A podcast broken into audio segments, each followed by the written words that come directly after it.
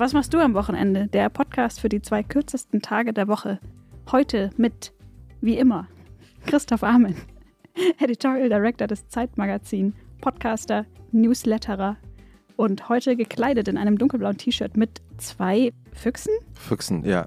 Schön, dass du, das ist eine neue Tradition, die du beginnst, dass du immer mein T-Shirt Ja, weil du immer besprichst. besondere T-Shirts anhast. Ja, finde ich. Es sind zwei, zwei japanische Füchse, französisch-japanische Füchse. Einer grau, einer rot. ja, Kitsune heißen die. Wie das äh, französische Label. Ja, genau. Daher kommt das T-Shirt. Aus dem Store in Paris. Ähm, Right? Ich glaube schon, ja. Ist schon ein bisschen älter. Ist schon so, es ist so alt, dass es so Vintage, eigenes Vintage ist. Direkt so ein Fashion Deep Dive Ja, gemacht. ja. Yves Saint Laurent Vintage Pullover Trägerin Ilona Hartmann ist die Mitgastgeberin des Podcasts. Und was machst du am Wochenende? Sie ist bekannt von Twitter und Instagram, Schriftstellerin, Zeitmagazin-Autorin und T-Shirt-Rezensentin. Hallo Ilona. Hallo Christoph. Und wir haben einen herrlichen Gast heute uns zugeschaltet live aus Köln. Kurt Prödel. Hallo Kurt. Hallo, guten Morgen. Guten Morgen, Kurt.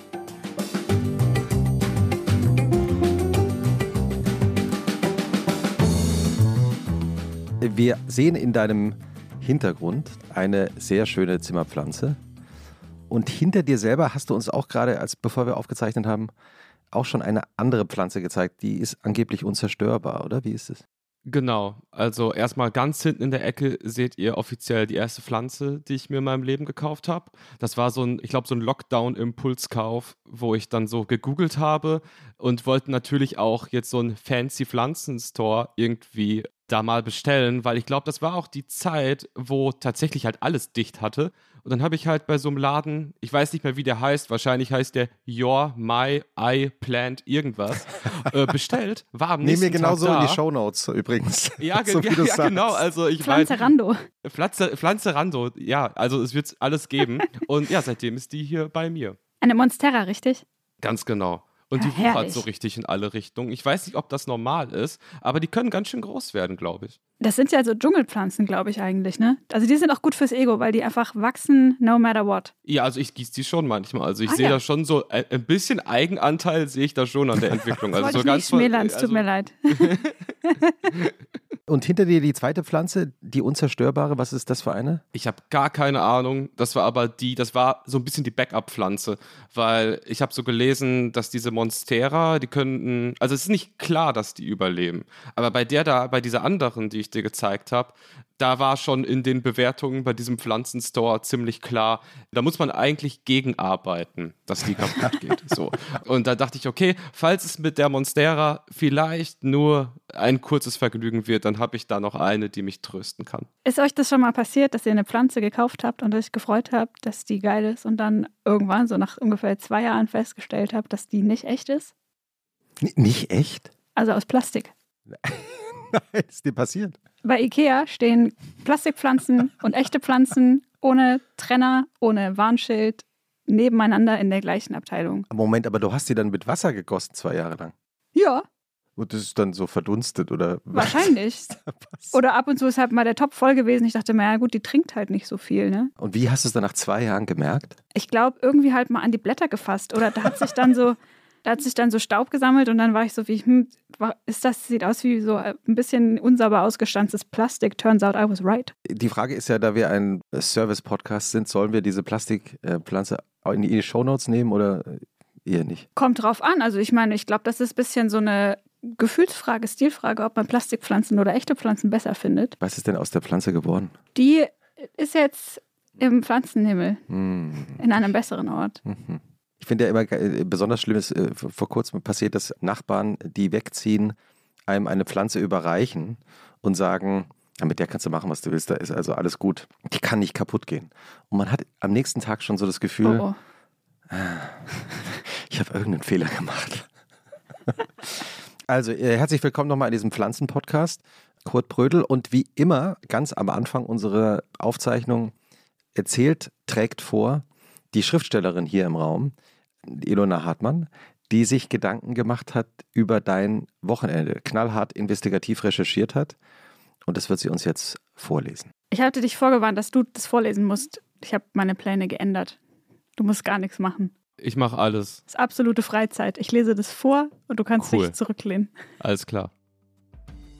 We need to talk about Kurt Prödel. Kurt Prödel ist Entertainer, chartrelevanter Musiker und Mensch. Kurt Prödel lebt und arbeitet vorwiegend im Internet. Er ist außerdem Schlagzeuger der Band Die Screenshots. Das erkennt man an seinen Adidas Samba Sneakers. Das Wochenende steht bei Kurt Prödel unter dem Motto Content. Das ist Englisch und bedeutet Zufriedenheit. Kurt Prödel hat viele Hobbys, zum Beispiel Arbeiten. Seit Dezember 2020 hat Kurt Prödel nicht mehr getwittert, um sich voll und ganz auf sein Wochenende zu konzentrieren. Schön. War das Vielen richtig? Dank. Ja, das war süß. Das war lieb. Das war es auch richtig? Ja, ich glaube schon, bis auf das mit den äh, Adidas Samba. So, da muss ich mich von distanzieren. Bei mir Sind das keine Sambas Hummel-Sneaker sind es bei mir. Aber es sind auf jeden Fall Sneaker, es sind auf jeden Fall nicht diese Musikerschuhe, so Chelsea Boots oder so. Sowas trage ich nicht.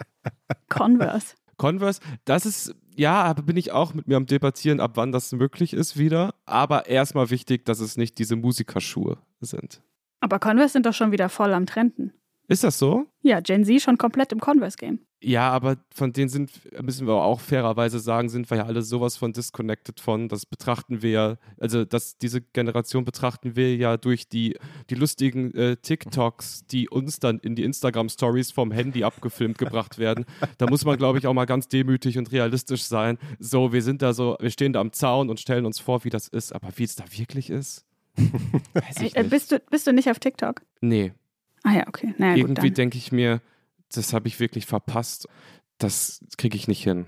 Welcher Generation bist du denn zugehörig? Ich habe ja in der Vorbereitung habe ich, äh, oh, sage ich ja jetzt mal, so unterschiedliche Altersangaben in verschiedenen Interviews und Podcasts von dir gehört. Die gibt es so echt unterschiedliche. Also äh, Mitte 20 habe ich mal gehört, hast du gesagt?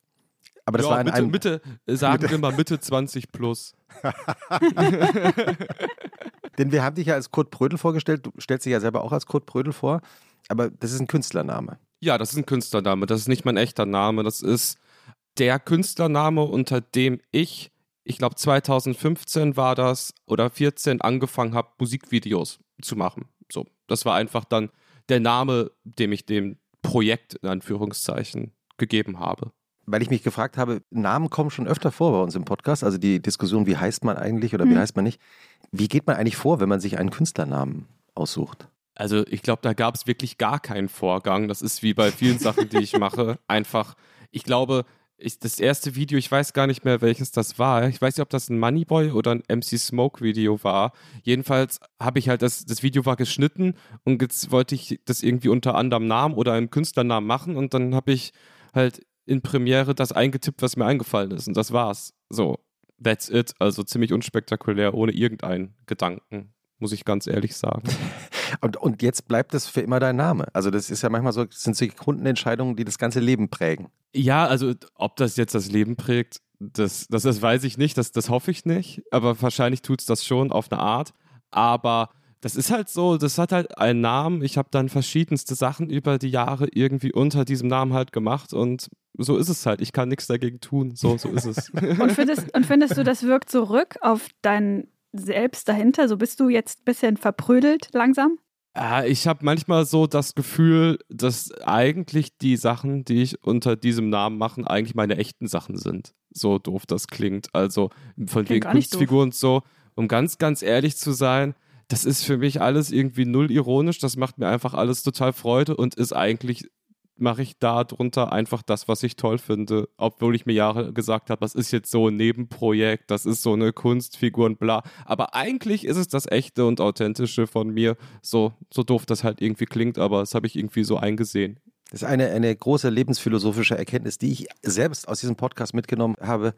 Nämlich als Ilona mal gesagt hat in einer früheren Folge, das ist ja meistens ja so, man fängt ironisch an und, und endet im Ernst. Bleibt dann ernsthaft drauf hängen, ja. Aber dann stellt man sich, finde ich, auch die Frage, hat man überhaupt ironisch angefangen? Oder ist das dieser klassische Deckmantel-Schutzschild, oh, ich mache einen anderen Namen und mache vielleicht all die Sachen, die ich mich sonst halt nicht traue, weil ich denke, ah, ist doch zu albern, ist doch zu doof, was ist, wenn es keiner versteht, was ist, wenn es keiner gut findet und so. Ist das alles nur, verarscht man sich da eigentlich nur komplett selber? Das ist halt die Frage. Ja, oder vielleicht ist das einfach ein Schlupfloch, das man braucht in einem System, das das vielleicht erstmal gar nicht so vorschlägt, dass man das beruflich machen könnte. Also Es ist, finde ich, gar nicht so selten, dass sich KünstlerInnen erstmal so ein Outlet suchen unter einem anderen Namen und das ist dann erstmal nur so nebenher und gar nicht so ernst und nee, nee, das ist nur Hobby und Spaß und ich gehe trotzdem noch immer schön arbeiten und so. Und irgendwann stellt sich raus, Moment mal, eigentlich bin das sehr ich. Also auch wenn das anders heißt, bin das, ist das viel essentieller als alles, was ich sonst mache. Dann ist halt die Frage, macht man diesen Schwenk und stellt sich dann komplett dahinter? Oder, das finde ich irgendwie auch fair, dass man sagt, nee, das ist irgendwie unsicher oder das hat natürlich auch so ein bisschen Nachteile manchmal, dass das dann irgendwie weiter nebenher läuft. Aber in so einer Struktur wie, was mache ich denn beruflich und wer bin ich denn und wo orientiere ich mich, wo stelle ich mich auf, finde ich das irgendwie auch clever, sich da ein alter Ego zu suchen, das eine Seite reinholt und eine Seite auszuleben erlaubt, die vielleicht woanders keinen Platz hätte. Ja, es ist auch so halt ein gewisser äh, Zufluchtsort. Also auch als Gegensatz zu dem, was man sonst macht. Ich meine, ich arbeite sonst auch künstlerisch.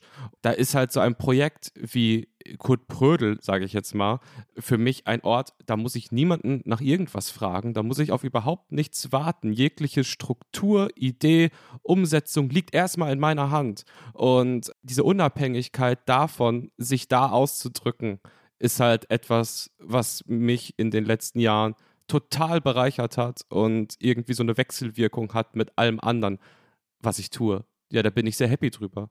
Wie nennt dich deine Mutter eigentlich? Hat die auch schon angefangen, kurz zu sagen? Oder?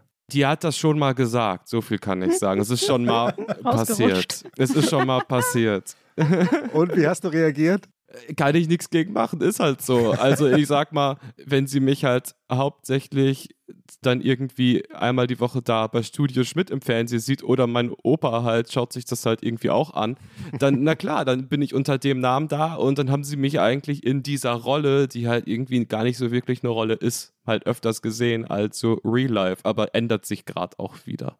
Ja, in, inwiefern? Ja, ich bin jetzt, also jetzt, wo alle halt irgendwie so durchgeimpft sind und so die, also Entspannung ist jetzt das völlig falsche Wort für die Situation, aber eine verhältnismäßige Entspannung einsetzt, so bin ich auch wieder mit besserem Gewissen einfach zu Hause. Und was machst du am Wochenende? Ist ja das Motto unseres Podcasts. Was machst denn du am Wochenende?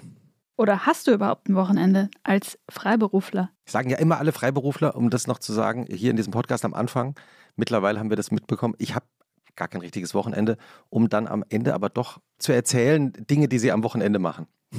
Ich habe mir natürlich auch Gedanken über diese Frage gemacht, was ich da mache. Und das ist ganz schön schwierig zu sagen. Also erstmal ist Wochenende für mich eigentlich eher, so pathetisch das klingt, so, eine, so ein Feeling und so ein Gefühl, was aber nicht an so einen Wochentag im Kalender für mich gebunden ist.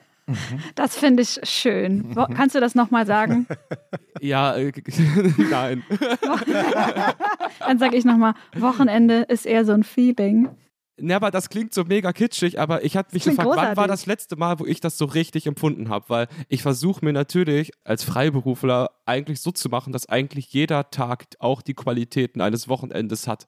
Gleichermaßen fehlt dann aber oft das richtige Wochenende, wo halt gar nichts ist. Aber ich genieße es eigentlich, eigentlich jeden Wochentag gleich zu gestalten. Also mein Wecker hat immer die gleiche Uhrzeit, es ist völlig egal welcher Tag, aber es gibt halt auch Tage in der Woche, wo ich halt zwei, drei Stunden meistens sehr früh am Tag mega produktiv bin.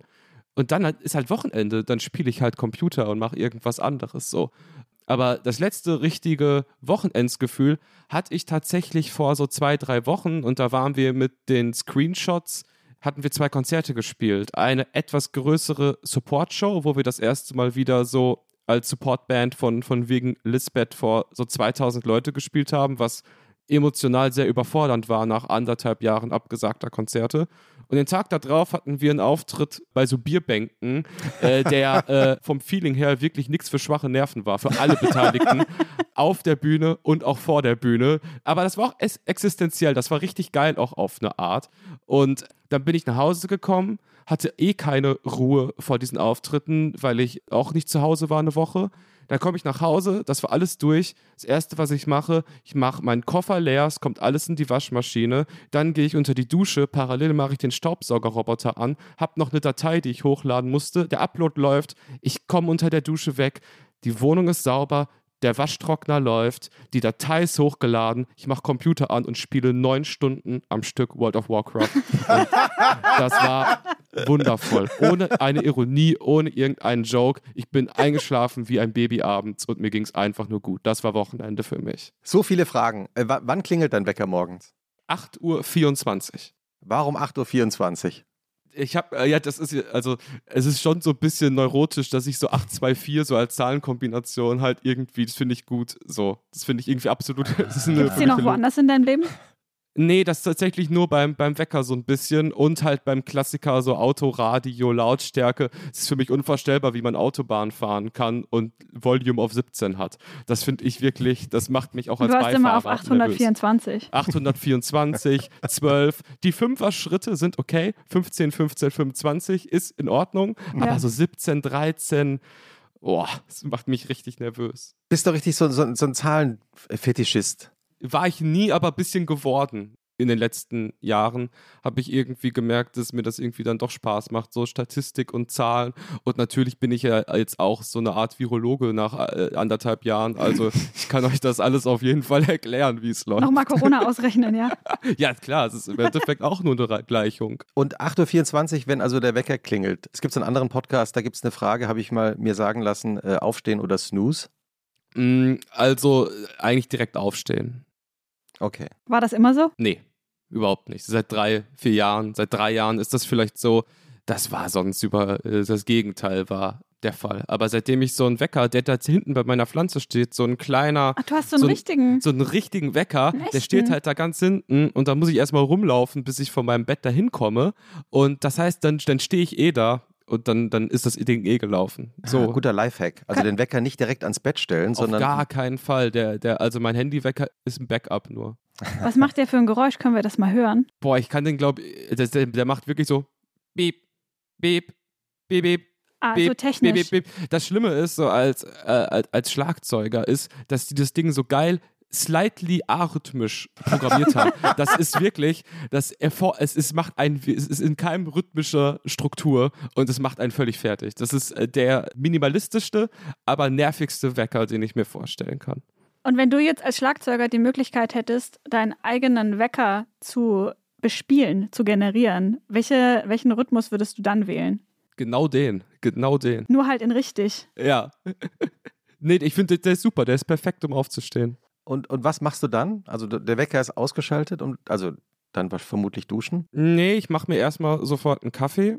Und zwar aber so richtig rough, so ein, so ein Filterkaffee mit so einem, so einem Plastikaufsatz. Kennt ihr diese, also wirklich die Kodi-Level-Aufsatz? Dann Kaffeefilter, dann verhältnismäßig teuren Kaffee, der eigentlich überhaupt nicht zu der Zubereitungsart passt. Und dann geht's los und dann sofort an Laptop und dann gucken, was passiert. Wir überraschen uns immer gegenseitig mit, mit den Tipps fürs Wochenende mit den Empfehlungen. Also Ilona hat ein bisschen was mitgebracht, ich habe was mitgebracht. Wir wissen es alle nicht, du ja auch, glaube ich. Hättest du eine erste Empfehlung für uns? Ich fange mit dem Klassiker an. Und zwar, ich habe euren Podcast, diesen Podcast, wo ich mich übrigens wirklich sehr, sehr freue, dabei zu sein. Ich meine, ich verfolge, äh, ich, ich kenne dich, Christoph, aus dem Internet und die Lona kenne ich aus dem Internet, aber vielleicht ein bisschen besser. Und wir haben es bis heute ja noch nicht geschafft, uns irgendwie mal zu begegnen. Ich glaube, Ilona war Schande. auf jedes Konzert, was ich je gespielt habe, war sie auf der Gästeliste. Noch haben wir uns noch nicht gesehen, aber es wird irgendwann passieren. So ist es mit Ilona. Man muss sie einfach ganz oft auf die Gästeliste ja. setzen und dann kommt sie einfach nicht. Ey, wenn wir uns irgendwann auf auflösen und das hat nicht geklappt, Ilona, da bin ich wirklich. Ich bin enttäuscht. auch richtig sauer. Nee, das war total tragisch, weil zum Beispiel die Screenshots wären das letzte Konzert gewesen, das vor Corona noch in meinen Körper und mein Ohr hätte gelangen können. Mm. Und genau an dem Abend war ich so krank. Also wirklich so krank, dass ich dachte, jetzt auch angesichts aller Umstände, wenn ich da hingehe, die schmeißen mich achtkantig raus. Ja. Und dann hatten zwei Freunde von mir einen herrlichen Abend, von dem sie mir bis heute erzählen, ja. bei eurem Konzert in Berlin. Ja, aber das ist jetzt so, so pathetisch, aber man hat halt einfach da nicht gedacht, dass das vielleicht in ja. dieser Form, also das ja. Binu-Konzert für uns in Berlin, das war bis dann unser, unsere größte Solo-Show, sag ich ja. mal. Das war eine unfassbare Erfahrung und wenn man jetzt aber anderthalb Jahre die Zeit zurückdreht und denkt, es ist ehrlich gesagt in meinem Kopf noch nicht in Aussicht, dass so eine Clubshow in dieser Form, wie sie da noch stattgefunden hat, auch in den nächsten anderthalb Jahren stattfinden wird, hat das nochmal so eine neue Bedeutung irgendwie so. Mhm, voll. Aber was ich vorstellen wollte, ohne jetzt abzuschweifen, ich habe halt mitbekommen, dass bei euch eigentlich immer Bücher vorgestellt werden. Und es ist das Problem, ich habe nicht so wirklich Bücher, außer Bücher, die ich irgendwie geschickt bekomme, wo ich irgendwas drin gesagt habe. Und ich habe mich gefragt, was ist denn das Buch, das letzte, was ich mir auch selber gekauft habe, wo ich dachte, das möchte ich haben. Ich hole das mal kurz. Bitte? Unser Gast greift hinter sich. Dieses Buch möchte ich sehr gern vorstellen. Das Buch ist nicht nur von einer Autorin geschrieben, sondern von mehreren Autorinnen. Und zwar, dieses Buch ist von Brigitte Waldstabe-Watermann, Antonie Klotz, Dr. Gisela Bauer, Hans G. Lindner und es heißt Anlegen mit ETF. Geld bequem investieren mit ETFs und Indexfonds. Das ist das letzte Buch, was ich mir zugelegt habe. Und da habe ich hier so eine kleine Stelle rausgesucht, die ich äh, gerne vorlesen möchte, Ja, damit man Ich wollte so ein Gefühl fragen, bekommt. ich wollte gerade fragen, ob du eine Lieblingsstelle vorlesen kannst. Zu ihren Ersparnissen haben die Deutschen, ah nee, warte, Überschrift. Hätten sie es gewusst. Zu ihren Ersparnissen haben die Deutschen ein ganz eigenes Verhältnis. 75 Prozent nehmen bei dem Wort Eigenheim positive Assoziationen. Immerhin noch 71 Prozent verbinden den Begriff Geld sparen, angenehme Gedanken. Doch beim Thema Börse schlägt die Stimmung um. Das Wort Wall Street erzeugt gerade einmal 12 Prozent der Deutschen positive Gefühle. Börse liegt bei 22 Prozent. Absolut guter Tipp. Ich finde, dass man lollt immer so ab über so ETF und investieren bliblü. Man findet das so neoliberal peinlich kacke. Aber ich finde, wir leben in einer Geldgesellschaft und die allermeisten Menschen wissen überhaupt nichts über Geld. Und dieser ganze Börsenterz, also je länger ich ähm, Bad Banks schaue, beziehungsweise mir irgendwelche ähm, Podcasts anhöre dazu, desto mehr denke ich, das ist eigentlich einfach nur gategekeeptes Wissen. Das ist gar nicht so krass kompliziert und es funktioniert nur deswegen, weil wir nichts darüber wissen und ein kleiner elitärer Teil weiß sehr viel darüber. Ja, sehr kluger Satz. Ha- ha- Hast du investiert daraufhin, Kurt, also nach der Lektüre äh, dieses deines äh, letzt selbst gekauften Buchs? Ja, auf jeden Fall. Davor halt auch, aber damit habe ich das nochmal so ein bisschen vertieft und ich äh, stimme dir halt voll zu, Ilona, dass das schon irgendwie auch ein bisschen so ein belastendes Thema der letzten drei, vier Jahre ist, was so ganz merkwürdigen Beigeschmack hat. Und ich kann das auch voll nachvollziehen und ich habe das auch selber, wenn ich jetzt hier diesen Scheiß da jetzt hier vorstelle, so. Aber ich muss ganz ehrlich sagen, es ist halt wirklich nicht besonders kompliziert und es ist aber auch mit Vorurteilen halt verbunden, die halt einfach nicht stimmen. Also, dass man denkt, wenn man halt irgendwo was anlegt, dass man jetzt irgendwie Millionär dafür sein muss, dass das Sinn macht, ist halt einfach Quatsch. So. Und abgerechnet wird zum Schluss. Also können ja dann mal schauen in 20 Jahren, wie es ausschaut. So. Welchen ETF soll ich jetzt kaufen? MSCI World oder gibt es noch was Geileres? Ach, also es kommt drauf an, wie spannend du es halten möchtest, natürlich. So, ob du jetzt so in so Sachen investieren möchtest, die dich irgendwo auch, ich sag mal, emotional mitnehmen, weil wenn du jetzt zum Beispiel halt in MSCI World investierst, sind da halt auch Unternehmen drin, wo ich behaupten würde, das sind 10% Unternehmen, wo man niemals auf die Idee kommen würde, Einzelaktien von denen zu kaufen, weil es einfach keine coolen Unternehmen sind mit dem, was sie Ist da machen. auch so Rüstungsindustrie und sowas drin? Da sind ja irgendwie hunderte von ETFs. Mich würde es wundern, wenn nicht. Ja. So, aber es gibt natürlich auch halt, halt ETFs, die vielleicht ein Interessenfeld von dir abbilden oder auch irgendwie ein- einen Index abbilden, der dann zu dir halt passt. Also, Bisschen was so wie Pflanzerando. Bisschen individueller einfach, auch für meinen Geschmack, so für meinen du Vibe. wirst bestimmt den passenden ETF finden. Inwiefern das sinnvoll ist, ist die andere Frage. Aber das war das letzte Buch, was ich mir gekauft habe und es ist jetzt einfach, ich, ich habe mir gesagt, ich wusste selber nicht mehr genau, was es ist. Ich werde das einfach nehmen, egal wie peinlich das ist. Es hätte vielleicht auch peinlicher noch werden können, aber so ist es halt. Null peinlich. Das, Ich finde unpeinlich. Hast du es hast du's in einem Rutsch durchgelesen oder hast du das hier so aufgeteilt? Oder Nee, immer ich mal habe wieder nie so? mehr als die ersten 20 Seiten gelesen. aber da wir schon in der Bücherecke sind, ich habe auch ein Buch mitgebracht. Ach, Überraschung. Ja, Ist Überraschung, oder? zeig mal. Dachte ich mir doch, habe ich doch antizipiert. Christoph greift in seine Weekender-Bag. Und zwar äh, von Lukas Rietschel, toller Autor, dessen erstes Buch mit der Faust in die Welt schlagen, vom drei Jahren erschienen ist, das ich sehr mochte. Der ist in Räkelwitz in Ostsachsen geboren, 1994, und hat jetzt einen neuen Roman geschrieben, der heißt Raumfahrer. Ah, Und es ist eine tolle Geschichte, weil er im Grunde genommen eine Biografie erzählt von einem jungen Mann, der, glaube ich, wahrscheinlich zu seinen eigenen Erfahrungen nicht so unterschiedlich ist, der in, in, äh, auf dem Land in Ostdeutschland aufwächst und dessen Eltern sehr unterschiedlich mit der, mit der Wende und alles, was da passiert ist, umgegangen sind. Und in der Nähe des Dorfes, in dem dieser junge Mann aufwächst, sind die Brüder Kern nach dem Ende des Zweiten Weltkriegs aufgewachsen. Und zwar, das Dorf heißt Deutsch Baselitz. Jetzt könnt ihr wahrscheinlich schon drauf kommen, wie der eine Kern sich umbenannt hat. Der eine Bruder ist nämlich im Osten geblieben und der andere hat sich einen neuen Namen geschenkt. Ich dachte, das könnte passen heute zu unserer Folge und ist unter dem Namen Georg Baselitz ein sehr berühmter Maler geworden. Mhm. Und da zwischen diesen Geschichten blendet Lukas Rietschel hin und her. Das Buch ist gerade bei DTV erschienen. Und ich dachte, ich lese mal, äh, so wie Kurt, auch kurz mal eine Stelle vor. In den späten 60er Jahren hatte Baselitz die Körper, die er malte, bereits zerstückelt und um 90 Grad gedreht. Sein Waldarbeiter von 1969 hing, wie in zwei Teile gerissen, waagerecht vor dem Stamm. Die Leinwand schimmerte hindurch, der unbehandelte, raue Baumwollstoff.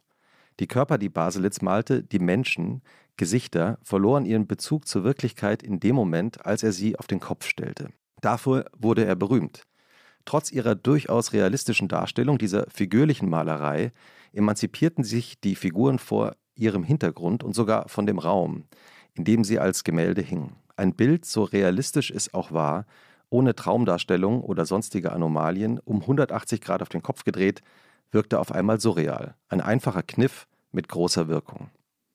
Diese Distanz zur Realität, wie sie beschrieben wurde, empfand Jan bei Baselitz Bildern nicht erst bei der Betrachtung der umgekehrten Motive. Er blätterte die Bücher und Kataloge immer wieder durch, die er sich vom Deutsch-Baselitzer Baselitz-Museum geliehen hatte. Baselitz malte seinen Vater mit der tiefen Augenhöhle aus verschiedenen Perspektiven, mal heller, mal dunkler und jedes Mal mit einem geänderten Farbspektrum. Das gleiche bei seinem Bruder Günther und seiner Mutter. Die zerstückelten Körper später wie hälftig auseinandergerissen, geschunden, gedreht. Als suchte er einen Zugang, einen Weg mit den Bildern, die er von ihnen hatte, umzugehen. Als würde er sie auf der Straße stehen sehen, seine Familie, die Männer und Frauen aus Deutsch-Baselitz. Ihnen zurufen, zuwinken, sie etwas fragen, aber sie antworteten nicht. Sie standen da wie hinter einer Glaswand, abgeschirmt von ihm und dem, was er sagte. Er wiederholte seine Fragen, klopfte gegen die Glaskästen, schrie, schlug gegen die Scheibe, seine Knöchel begannen zu bluten, er nahm die bloße Faust und brach sich die Finger. Baselitz Gemälde zu sehen war, wie Baselitz dabei zu beobachten, wie er die Bilder seiner Erinnerungen erst vorsichtig berührte und schließlich auswrang wie einen nassen Lappen. Toll, das möchte ich auch lesen. Nehmen wir in die Show Notes. Sehr gut, auf. sehr ja. gerne. Ähm, ich habe gerade so, als du gesagt hast, Raumfahrer, so ah gesagt, als wüsste ich, worum es geht, aber ich habe einfach nur gedacht, Raumfahrer kenne ich, bisschen peinlich. Nee, aber die Raumfahrer sind tatsächlich seine Eltern, weil die Mutter sehr große Schwierigkeiten hat, glaube ich, nach dem, nach dem Ende der DDR mit dieser neuen Wirklichkeit zurechtzukommen. Mhm. Und sein Vater versteht sich selber als Arbeiter, als Handwerker, wird dann aber zum CDU-Wähler, weil er sagt, die CDU kümmert sich ums Geld. Also mhm. genauso wie Kurt Brödel mit seiner Buchempfehlung. aber spannendes Thema, auch unterdiskutiertes Thema, immer noch, finde ich. Ja. Und vor allen Dingen also auch, auch in unserer Generation unterdiskutiertes Thema. Ja. Also Jahrgang 94, das ist äh, mein, also in, nicht ich, aber auch in meinem Freundeskreis viele Leute und wo ich denke, stimmt. Hm. Da wird eigentlich, das wird irgendwie ausgespart, spielt oft keine so große Rolle, aber wenn man dann mal drüber nachdenkt und auch nachfragt zu Hause, spielt schon eine Rolle. An subtilen Stellen, wo man es vielleicht gar nicht erwartet oder denkt. Zum Beispiel? Also ich kann davon, ich kann nicht aus eigener Erfahrung sprechen, weil ich im Südwesten geboren bin und mit der auch nach der Wende und überhaupt keine Erfahrung damit habe. Ich hatte manchmal das Gefühl, dass zum Beispiel, wenn es um so Jobs und Bewerbungen geht, ich mit einer sehr großen Selbstverständlichkeit und mit so einem mir eindoktrinierten, na klar, dir steht das alles zu, du hast doch hier ein schwäbisches Abi, bla, so da reinmarschiere. Und dann ist mir aber aufgefallen, dass das nicht alle mitgekriegt haben. Und ich glaube, das kann schon auch sein, dass da so Brüche, Unsicherheiten, Benachteiligungen stattgefunden haben, die ich in meiner Privilegiertheit gar nicht gecheckt habe, die aber auf der anderen Seite dazu geführt haben, dass man eben nicht mit so einem, mit so einem komischen schwäbischen Selbstbewusstsein zum Vorstellungsgespräch zum Beispiel geht und denkt, na klar, I'm a baller, sondern dass man sich denkt, hoffentlich schaffe ich das. Und das ähm, fand ich schon dann so eine interessante Erkenntnis, wo ich jetzt auch nicht weiß, ob das zu 100 Prozent darauf zurückzuführen ist, aber ich mir vorstellen kann, dass das Anteile hat. Kurt, du bist ja in Nordrhein-Westfalen aufgewachsen. Welche Beziehung hast du zum Osten? Also fast gar keine, muss ich ganz ehrlich sagen. Geschichten von meinem Vater, von ein, zwei Bekannten von der Wende, so wie so Überlieferung, hm. so ungefähr.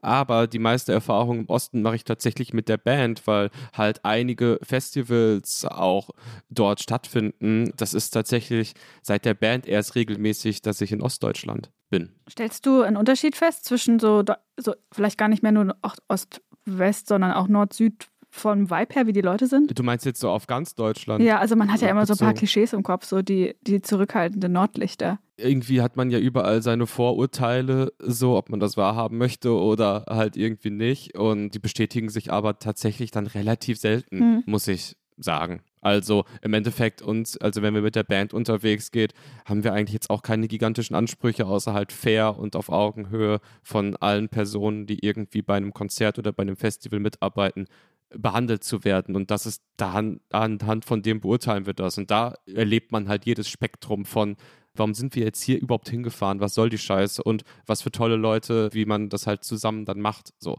das ist eigentlich so die, die Hauptunterschiede und das ist völlig von Bundesland und Region in Deutschland ist da alles möglich. Und zwischen eurem, ich sage jetzt mal, mir, mir in Erinnerung, letzten Konzert in Binu in Berlin bis heute ist ja doch sehr viel Zeit vergangen, sehr viel passiert.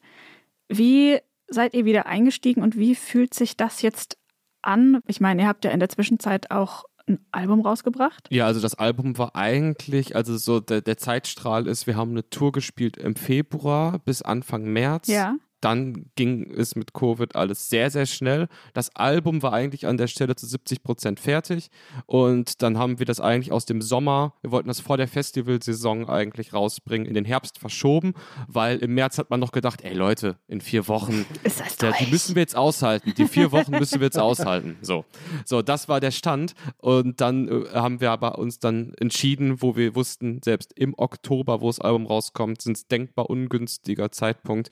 Wir können es aber aber auch jetzt nicht länger bei uns behalten, weil dann hätten wir es wahrscheinlich jetzt immer noch in der Schublade und dann wäre es langsam für uns auch nicht mehr aufregend genug, damit es so als uns Kraft gibt, diese Band weiter durchzuziehen. Und da haben wir uns entschieden, wir hauen das jetzt im Oktober raus mit der besten Hoffnung, dass irgendwie alles besser wird und das war auch eine gute Entscheidung, das zu machen. Es war, glaube ich, auch, wo das rauskam, so zwei, drei Wochen, wo es so, was die Inzidenzen aussieht, so, das war so kurz vor dieser Winterwelle, sage ich mal. Das war noch in Ordnung. Aber so strukturell äh, mit, mit Susi und mit Dax in dieser Band zu sein, hat diese ganze Pandemie ist halt eine gigantische Herausforderung, jetzt erstmal gar nicht wegen Live-Spielen oder irgendwas, sondern auf so einer emotionalen Ebene, weil jeder unterschiedlich damit umgeht. So, drei Leute, drei Personen, die künstlerisch arbeiten, mit unterschiedlichen Haltungen von positiv optimistisch bis hin zu super schwarzmalerisch und negativ wie ich, sollen auf einmal zusammen jetzt in der Pandemie diskutieren, wollen wir eine Tour ankündigen oder nicht. Das ist anstrengender als ein Album zu schreiben. Also wie habt ihr, habt ihr denn eine Slack-Gruppe gegründet oder habt ihr euch dann physisch getroffen oder wie habt ihr euch geeinigt oder gesprochen? Christoph, wenn du wüsstest, in wie vielen Telegram-Gruppen ich bin, das ist unfassbar, wirklich. Also es ist wirklich genial. Ich würde behaupten, ich habe mit im Kontext mit der Band um die 10 oder 15 Gruppen mit irgendwas.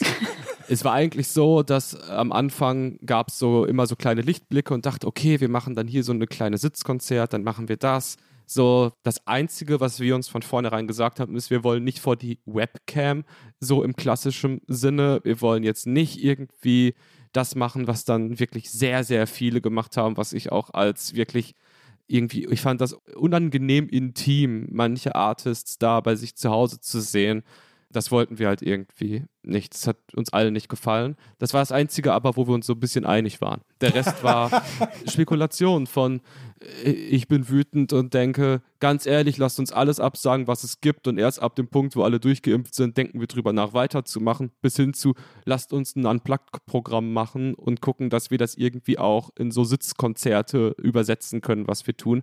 Und das ist alles super anstrengend und frustrierend und irgendwann haben wir die Hoffnung aber auch aufgegeben und dann war es aber auch einfacher, damit hm. umzugehen.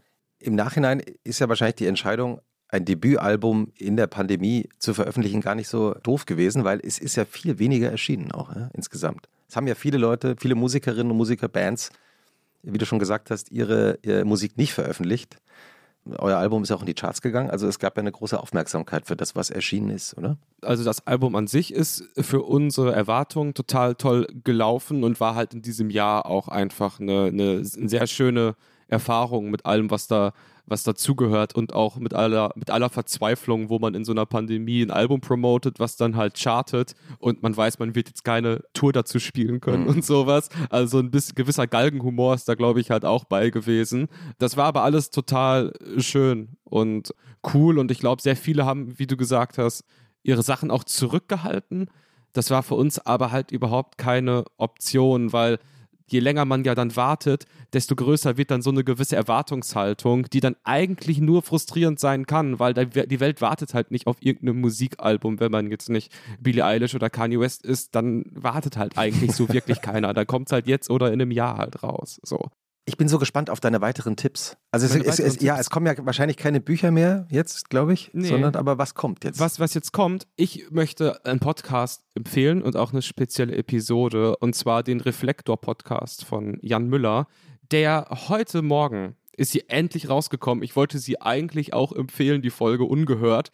Und zwar seine Folge mit Reinhard Grebe. Denn ich bin ein gigantischer Reinhard Grebe-Fan der ja auch ähm, Anfang des Jahres nochmal so eine neue Aufmerksamkeit bekommen hat, weil er über seine Autoimmunkrankheit sehr offen gesprochen hat. Er ist aber ein Künstler, den ich irgendwie seit Jahren verfolge, der einen gigantischen Output hat, wo ich sehr viel auch klamaukig finde, wo ich gar keinen Zugang zu habe, aber es gibt eine gewisse Art seines Schaffens und das sind seine Lieder am Klavier. Da gibt es diesen TV Noir-Auftritt von 2010, der unfassbar ist.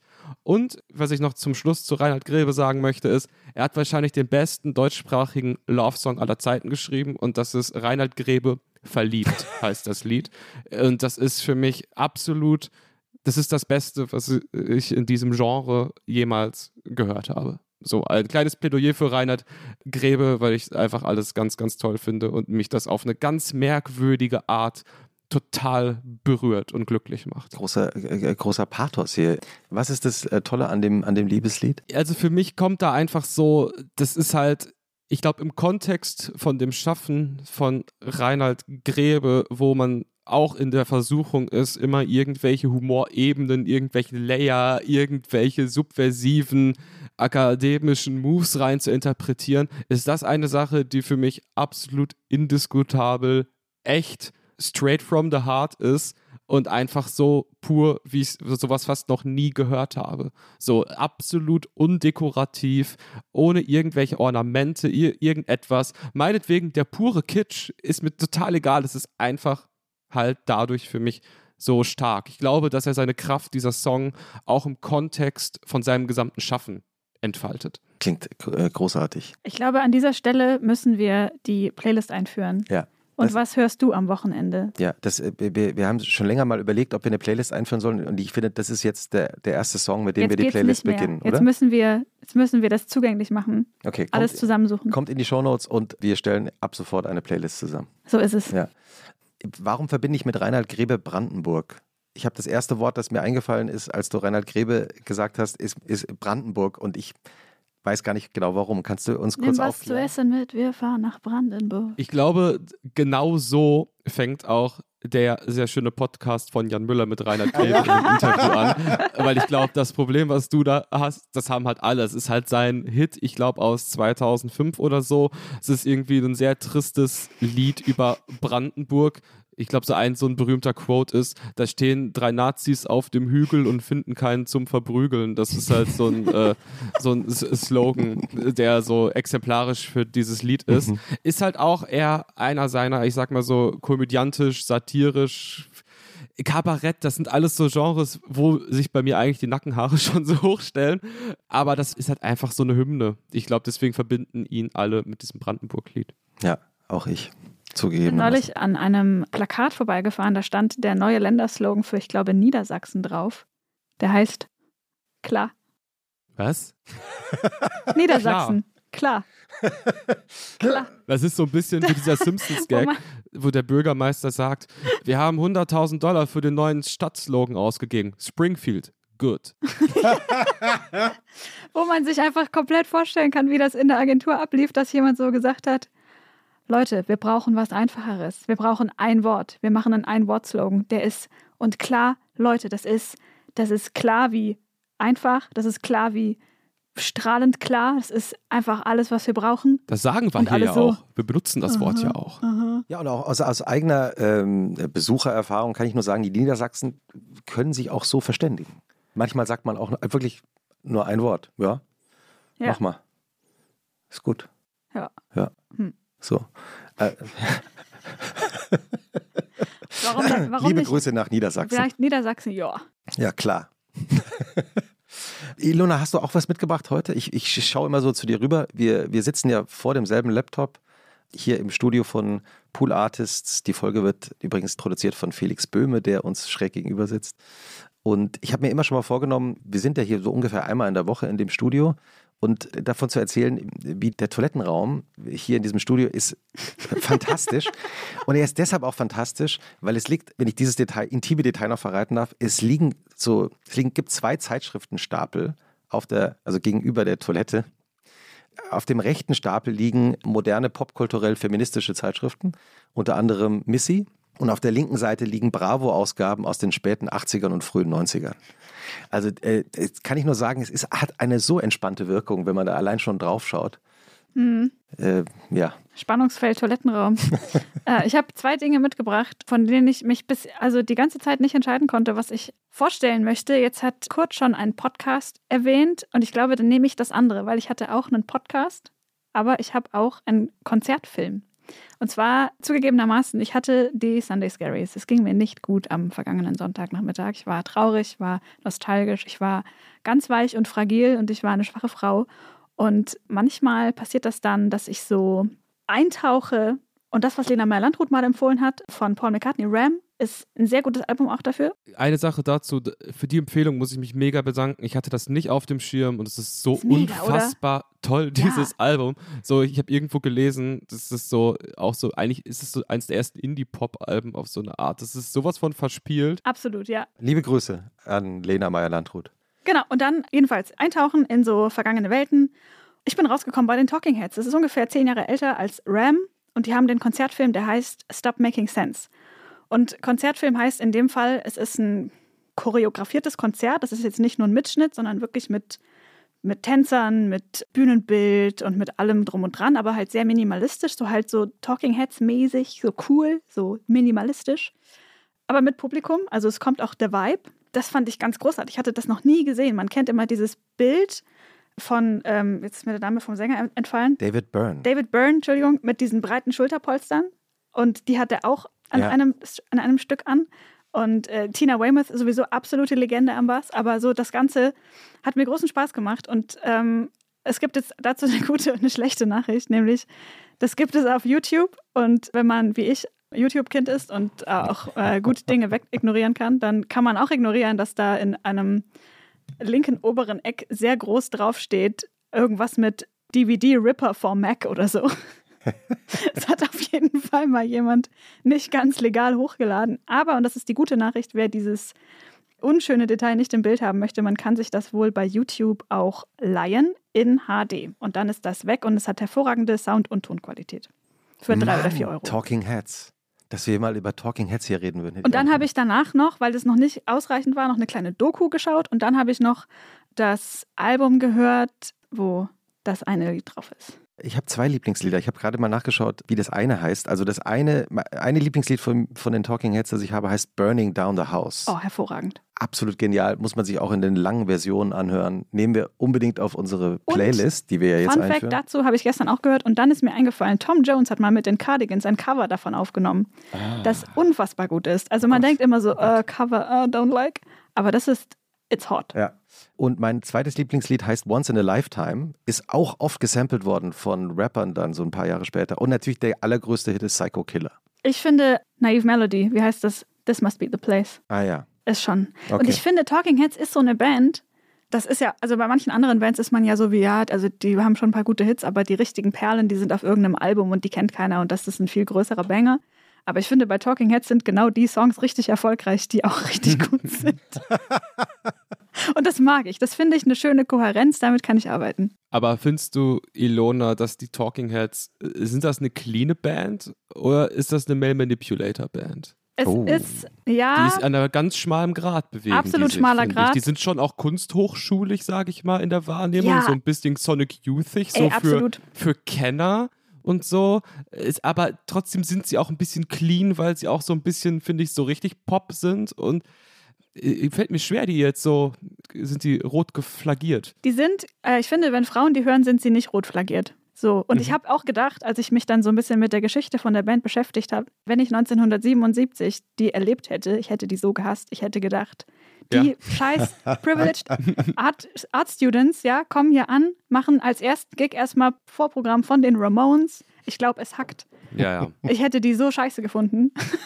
Und dann irgendwann, so zehn Jahre später, zugegeben, ja, Musik fand ich doch immer schon ganz gut, ja. Aber was, was würdest du denn mit dir machen? Angenommen, ich wäre jetzt in Persona bei euch im Studio, ich komme da rein, hab so ein paar Chelsea-Boots an und ein Talking Head-T-Shirt. So, da weißt doch sofort, was Sache ist. Absolut. Und Du dann, weißt doch sofort, was los ja, und dann ist. am Ende kommst du mir ran mit Tame Impala oder ja, so. und dann rufe ich dich drei Uhr nachts an, zwei Tage Ja. danach. so, weißt du, so schnell geht's. Nee, wie gesagt, also von, von Frauen finde ich, bei Frauen finde ich das legit, bei Männern schwierig. Zum Thema Male Manipulator Music. Wo du auch mal einen schönen ähm, informativen Instagram-Post gemacht hast, für den dir, glaube ich, sehr viele Leute sehr dankbar waren. Das ist tatsächlich ein Thema, was ich äh, von TikTok mitbekommen habe. Über so ein Insta-Reel dann.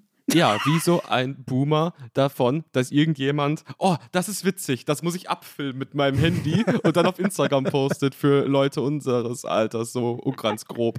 So habe ich es mitbekommen, ja. Muss man einfach ganz ehrlich sagen. Ja, aber manchmal ist das ja auch nicht schlecht. So den, die Verschiebung Ja. von einer Plattform auf die andere ist ja auch irgendwie. Ja, es ist halt einfach so mega zu sehen, wie ähm, halt irgendwelche Musikhelden, wo man selber auch über aus einer Zeit von Musikzeitschriften und alles so heroisierende Sachen rein projiziert hat und wie jetzt halt Zwölfjährige kommen und einfach zu purem Recht und absolut richtig null Respekt davon haben, einfach es als das beurteilen, was es auch vielleicht in dieser Zeit auslöst, so. Und einfach damit so ins Gericht gehen und sagen so, ey, wenn der ankommt mit einem Sonic Youth T-Shirt, so oder anfängt dir Tom Yorke zu erklären, dann wirklich renn halt weg. So. Und das finde ich halt einfach lustig. Und ich, ich, und, aber auch irgendwie trifft es einen ganz merkwürdigen, wahren Kern, der, wo ich mich an mein 16-, 17-jähriges ich auch erinnere, wo ich dann natürlich auch so mit Joy Division reingezogen habe, den Control-Film, die ganzen Wikipedia-Mythen aus Foren mit irgendwelchen äh, so Experten und so.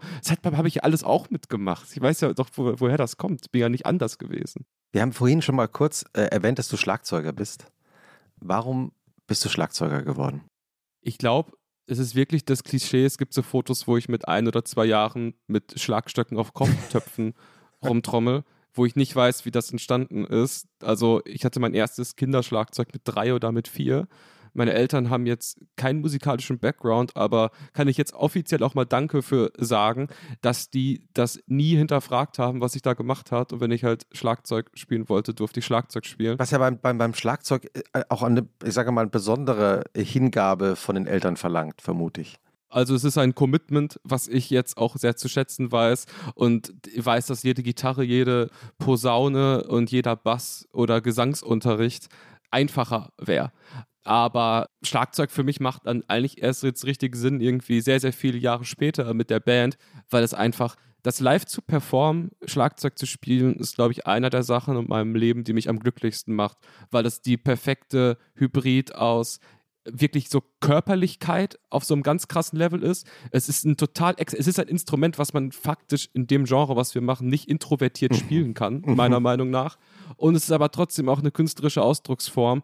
Und ich liebe das halt einfach, irgendwie einen 60-Minuten-Set zu spielen, körperlich total am Ende dabei zu sein. Und ich gehe danach nur noch schlafen. Ich trinke kein Bier mehr. Ich gehe einfach pennen mit einem Lächeln auf den Weil, weil es physisch so anstrengend ist in, in, in den Armen oder im Rücken oder, oder, oder über? Das ist also, äh, ich glaube, die haben mal so Tests gemacht, dass so ein Rockschlagzeuger für ein 90-Minuten-Set mehr verbrennt als ein Profifußballer beim 90-Minuten-Spiel. So, also es ist halt bis mit allen Gliedmaßen die ganze Zeit in Bewegung. Es ist koordinativ ein anspruchsvolles Instrument. Also ich kann danach vier Mahlzeiten essen. So. Was isst denn du danach? Ja, also das kommt ein bisschen auf das Booking an, so was ist da Was steht auf halt eurem so. Rider? Es, äh, ist Auf es, unserem Rider Ja. Ähm, stehen ähm, Sandwiches, vegetarisch, vegan und äh, mit Fleisch. Ja. Alles gibt es bei uns. Und als einziges Special Piece ist eigentlich Aperol Spritz. Weil Aperol Mhm. Spritz ist der perfekte Pre-Show. Drink. Bier während der Show, vor der Show trinke ich auf gar keinen Fall. Es macht mir einen viel zu schweren Magen, so da kriege ich Seitenstiche. Aber ein so ein Aperol Spritz, wirklich nur einer, ist einfach der perfekte Warm-Upper. Weil normalerweise auf Musikfestivals in Deutschland gibt es ja im Catering, habe ich mir sagen lassen, immer zwei Gerichte: Chili con Carne und Chili con Carne vegan. Chili Sin Carne. Gab es dieser Mini-Festival-Saison, die wir dieses Jahr hatten, gab es die Situation auch schon, ja. also Lasagne Ja. ist auch ein Thema. Also Lasa- Lasagne ist auch so ein, so ein Klassiker. Burritos, auch ein Thema. Burritos, Mm. Hm. ja. Ich habe gerade, äh, äh, wir wir leben ja hier in Berlin, zufälligerweise ein, ein bolivianisches Restaurant entdeckt, in dem es eben so, also so, hat in der Pandemie eröffnet. Mhm. Wir schreiben es in die Shownotes rein. Mhm. Falls jemand da an Nikolassee vorbeikommt, es ist einfach großartig. Die machen alles frisch, alle verschiedenen Spezialitäten, Snacks, großartig. Was würdest du empfehlen? Die Bowl, ja, die Bowl mit Wann? allem, mit, mit so allem. Nachos. Ja, also es ist wirklich, äh, wenn die so frisch zubereitet sind, man kann ja eigentlich nicht in mexikanische Restaurants gehen, in Deutschland ist ja meistens nicht so frisch. Aber das ist ganz toll. Schreiben wir in die Shownotes rein. Hast du noch was mitgebracht für uns, Kurt? Ich gucke hier gerade mal, ich habe mir so ein paar Notizen gemacht. Also hier steht, ja, hier steht noch am Wochenende Boxen gucken, steht hier. So. Ich bin großer Boxfan. Das ist eine Sportart, die ich, glaube ich, seit 10, 15 Jahren sehr intensiv verfolge. Das wollte ich eigentlich am Anfang aufführen, zu sagen, dass ein perfektes Wochenende für mich ist, wenn halt ein Boxkampf ist. Und oft sind die halt auch in USA. Was heißt, ich stehe dann sonntags um 6 Uhr auf, um dann so einen Schwergewichtskampf zu sehen, der manchmal halt 45 Sekunden dauert. Aber für diesen Moment, ich bin halt wirklich so bei Boxen. Also es gibt äh, zum Beispiel Fury gegen Wilder, der dritte Kampf, der jetzt anderthalb Jahre liegt der zweite Kampf zurück und der erste liegt jetzt mittlerweile zweieinhalb Jahre zurück. Wird immer wieder verschoben. Gefühlt ist es ein Riesensportevent, wo aber drei, vier Personen die Kontrolle drüber haben. Es ist halt anders als in allen anderen Sportarten. Es ist strukturell ein gigantisches Chaos beim Boxen. Es ist so unfassbar unseriös und ich verfolge aber halt auch so, so Interviews oder ich gucke mir auf YouTube auch so Videos an, wo so selbsternannte Experten irgendwelche Tweets von irgendwelchen Leuten screenshotten, analysieren.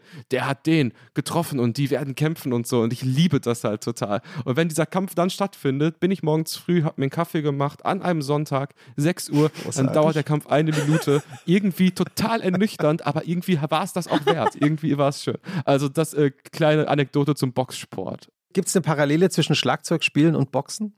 Boah. Na, es wird beides mit den, also beides mit allen Gliedmaßen äh, betrieben und vielleicht ist es gar nicht so mega unterschiedlich. Also vielleicht Fun Fact, ich habe mich gefragt, ich war habe ganz früher Fußball gespielt und da war ich Torwart und da habe ich mich gefragt, ob Torwart sein und Schlagzeug Ah. eigentlich irgendwie so Wisst ihr, wie ich meine? Irgend, macht das irgendwie Ja, Sinn? die, die Macht im Hintergrund. So ein bisschen, Ja. ne? Ja, voll. Und, und, und auch noch sozusagen die Macht im Hintergrund, auf die man sich auch verlassen muss, weil wenn der Schlagzeuger sich anfängt zu verspielen, dann wird es schwierig für die anderen im Rhythmus zu bleiben. Und auf der Torwart muss ja auch aufpassen. Ja, und man, beim, beim, beim Fußball bist du der Einzige, der halt so gesehen steht und in der Band der Einzige, der sitzt. So. also auch verhältnismäßig be- bequeme, aber verantwortungsvolle Position vielleicht. Aber habe ich das jetzt richtig rausgehört, dass du eigentlich, also du bist auf der Bühne total draußen und total da und total körperlich und dein Wochenende ist mehr ein bisschen so zurückgezogen, bist mehr so auf dem Drini-Wochenende? Ich weiß nicht, also ich bin auf keinen Fall so, dass wenn es so, äh, so Zeiten wieder kommen, wo es, ich sag mal, viele Aktivitätsangebote gibt, wo ich mich drüber freue, mich zu entscheiden, was ich machen möchte, da habe ich oft die Tendenz zu sagen, ich bleibe halt echt zu Hause.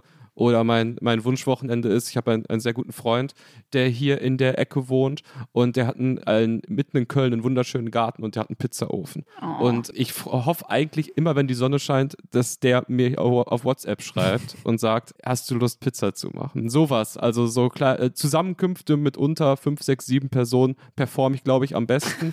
Und bei so großen Zusammenkünften, das, das stresst mich halt irgendwie und das macht mir auch nicht so, nicht so Freude, ehrlich gesagt. Dann lieber 2000 Leute vor der Bühne, aber im Backstage nur fünf. Ja, ja, aber ist halt wirklich so. Oder halt so diese klassische, so Klischee-Party, wo halt irgendwelche Leute, die man irgendwoher so kennen könnte. Boah, das ist mir irgendwie, ich, ich, ich kann das irgendwie nicht. Es geht irgendwie nicht. Hm. Was kommt auf die Pizza drauf? Auf die Pizza, äh, da möchte ich überhaupt gar keine, also wenn ich da eingeladen bin, da möchte ich da überhaupt gar keine Entscheidung drüber treffen, weil an dem Punkt begebe ich mich komplett in seine Mhm. Hände und stelle keine Ansprüche und bin einfach dankbar und in der kompletten Demut. Das darf nicht auf Augenhöhe stattfinden. Ich bin der Gast und er ist der Chef und das sind die Regeln. Welche Zeit am Wochenende findest du eigentlich schlimmer? Sonntag, später Nachmittag, Abend oder Montagmorgen? Also so wirklich schlimm finde ich nichts davon, aber ich glaube, ein Montagmorgen, wo es noch keine Strategie für gibt, ist nicht geil. So, also wenn ich Sonntag aber weiß, so ich habe so ein Whiteboard und meine, ähm, das ist, das muss total merkwürdig rüberkommen, aber ich schreibe mir seit Jahren jeden Abend fünf Minuten vorm Schlafengehen eine Liste mit Sachen, die ich machen muss. Und die schreibe ich aber auch schon in der Reihenfolge, wie ich die mache. Das heißt, ich stehe halt auf, schaue mir diese Liste an und ich muss nicht mehr nachdenken, was gemacht wird. Es wird einfach genau gemacht, was da steht. Da stehen aber auch total banale Sachen drauf, wie Sofa aufräumen. So. Das dauert vielleicht eine Minute, aber das zu machen ist halt mega befriedigend für mich. Und wenn ich aber einen Montag hätte, wo nichts auf dieser Liste steht, so, das wird mir nicht gefallen. Das ist ja ein, ein ganz großes Lebensprinzip. Lifehack. Äh, ein echter Lifehack. Also das heißt, es beruhigt dich auch abends, wenn du das auf das Whiteboard schreibst, weil du dann weißt, okay, ich weiß, was ich morgen machen werde, erledigen werde.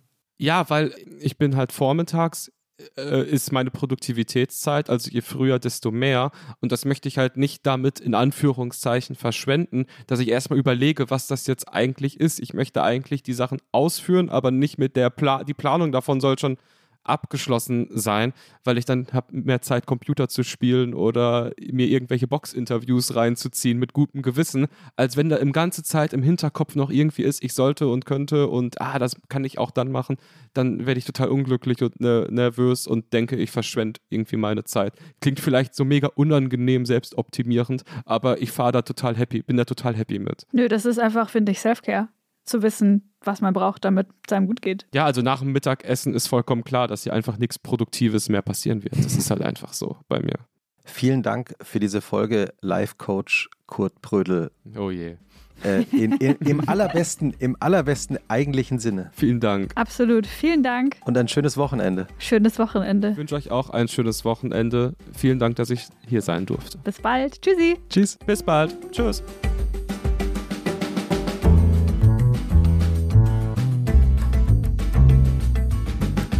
Und was machst du am Wochenende? Ist ein Podcast von Zeitmagazin und Zeit Online, produziert von Pool Artists.